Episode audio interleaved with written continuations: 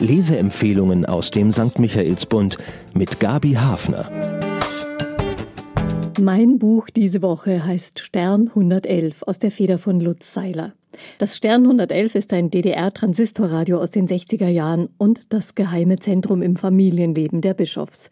Wir treffen die Familie in Gera kurz nach der Öffnung der DDR-Grenzen. Die Eltern lassen sich von ihrem Sohn Karl zur Grenze fahren. Sie wandern aus. Karl soll Haus und Auto in der Heimat hüten. Für einen jungen Mann Anfang 20, der Schriftsteller werden will, kein sehr attraktiver Auftrag. Also setzt er sich mit schlechtem Gewissen ins Auto und er bricht auf, eher ziellos. Ganz anders seine Eltern, die verfolgen einen klaren Plan. Ein Gegensatz, aus dem der Roman Spannung gewinnt. Unsere Eltern sollen es einmal besser haben. Etwas stimmte nicht mit diesem Satz. Das ist ein Schlüsselsatz aus dem Familienroman aus einer aufregenden Zeit. Die Handlung.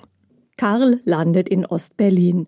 Das Auto, ein schicker weißer Schiguli, wird sein provisorisches Heim und liefert ihm eher zufällig seinen Lebensunterhalt, weil manche Passanten ihn für ein Schwarztaxi halten, wie sie in diesen Tagen im Dezember nach der Wende überall in Berlin unterwegs sind. Die Nächte sind kalt. So retten einige Leute einen fiebrigen und halberfrorenen Karl aus dem Auto. Damit findet er ganz ohne eigenes Zutun Aufnahme in die Hausbesetzerszene Ost. Er kommt in einer verlassenen Wohnung unter und hat nun endlich eine Adresse und einen Briefkasten, um die Briefe seiner Mutter nachsenden zu lassen. Man fühlt sich ein wenig an Romane erinnert, die in den Trümmerlandschaften Berlins nach dem Zweiten Weltkrieg spielen und lernt eine völlig andere Seite Berlins kennen. Häuser, die schon lange zum Abriss freigegeben sind zwischen Schönhauser und Prenzlauer Allee. Dort haben sich verschiedene Gruppen eingenistet, die ihre Utopien leben wollen, jenseits von Ost und West. Karl punktet mit seinen handwerklichen Fähigkeiten und dem Werkzeug, das er im Kofferraum des Schiguli mitgebracht hat. Bald ist es seine Aufgabe, einen feuchten, ungezieferverseuchten Keller zu sanieren, in dem eine Art Untergrundkneipe entsteht. Karl wird dort Kellner und hat später sogar Auftritte in einem Showprogramm, denn die Assel wird Kult, wie man heute sagen würde. Sehr unterhaltsam das Praxiswissen aus dieser improvisierten Gastronomie, man möchte es aber lieber nicht nachmachen in der eigenen Küche. Wie Nachrichten aus einer anderen Welt brechen da die Briefe von Karls Mutter in seinen Alltag. Die Frau, die ihm in diesen Briefen begegnet, ist eine für ihn fast unbekannte Person. Eine neue Qualität in der Eltern-Kind-Beziehung. Voller Elan nutzt Inge Bischof die neuen Möglichkeiten und steckt widrigste Umstände sportlich weg. Gejammert wird hier nicht. Sehr lesenswert, was sie von den neuen Mitbürgern West zu berichten hat. Karl konzentriert sich wieder mehr darauf, mit seinen Gedichten voranzukommen, obwohl sein Jugendschwarm Effi jetzt um die Ecke wohnt und sein Leben auch kompliziert macht. Er versucht sich an verschiedenen Schreibmethoden, um daraus seine eigene zu entwickeln. In kleinen Schritten kommt er voran, aber irgendwie bleibt Karl immer das dritte Rad am Wagen, der nette, verlässliche, zurückhaltende Typ, mit dem die Frauen gern noch auf ein Bier gehen nach der Arbeit, einer, der immer da ist und wenig fordert. Als er nach fast zwei Jahren seine Eltern wieder trifft, die ihren Lebenstraum verwirklicht haben, da versteht er, warum er, Karl das Kind, immer ein Stückchen neben den Dingen steht, was für einen Dichter aber kein Schaden sein muss.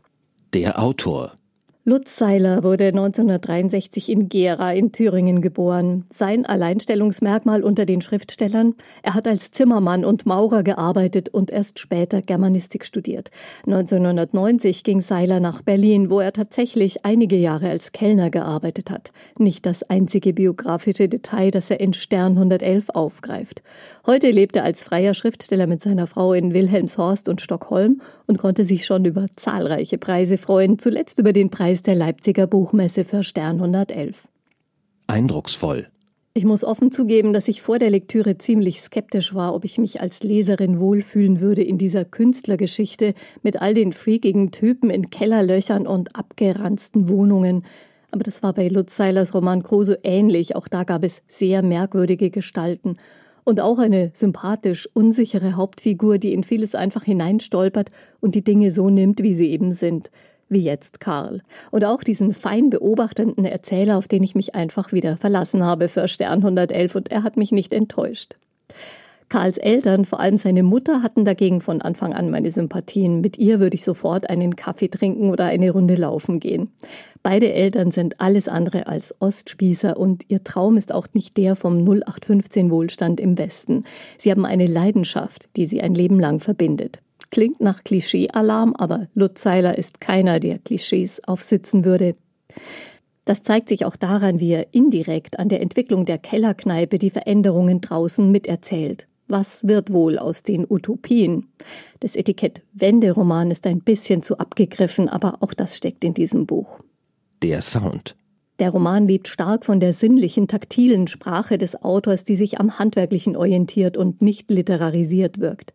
Lutz Seiler ist ein Meister darin, die Vorstellung des Lesers durch seine Figuren zu lenken. Da braucht es kein Psychologisieren. Und Seiler versteht es ganz besonders, Beziehungen in der Schwebe zu halten, Entwicklungen anzudeuten und den Leser selbst entdecken zu lassen, was er anbietet. Für wen? Wer einfach neugierig ist auf den Leipziger Buchpreisroman, da gibt's keinen Grund zu zögern. Stark finde ich das Buch vor allem als Familienroman. Gerade jetzt, wo Kontakte zwischen Eltern und erwachsenen Kindern etwas anders laufen, wo man Nähe und Distanz deutlicher spürt, zeigt Stern 111, wie eng verwoben Elternpläne und Kinderwege sind, wie stark die Gewohnheiten der Familie prägen und sich nicht einfach abschütteln lassen. Interessant auch für Berlin-Liebhaber, die hier garantiert neue Facetten der Stadt kennenlernen. Und die Erfahrungen von Auswanderern Ost mit ihren Landsleuten im Westen sind so noch nicht erzählt worden. Treffend, aber ohne Groll. Zahlen, Daten, Fakten. Stern 111 von Luzeiler ist erschienen bei Surkamp und hat dort nebenbei bemerkt eins der schönsten Buchcover der Saison bekommen. So wie Karl im Roman sein Werkzeug gern in der Hand hält, liegt dieses Buch wunderbar in der Hand. Ganze 528 Seiten lang. Da macht das Lesen doppelt Spaß. Der Roman kostet 24 Euro und ist zu haben über den Shop auf michaelsbund.de. Ein Buch. Ein Podcast aus dem katholischen Medienhaus St. Michaelsbund, produziert vom Münchner Kirchenradio.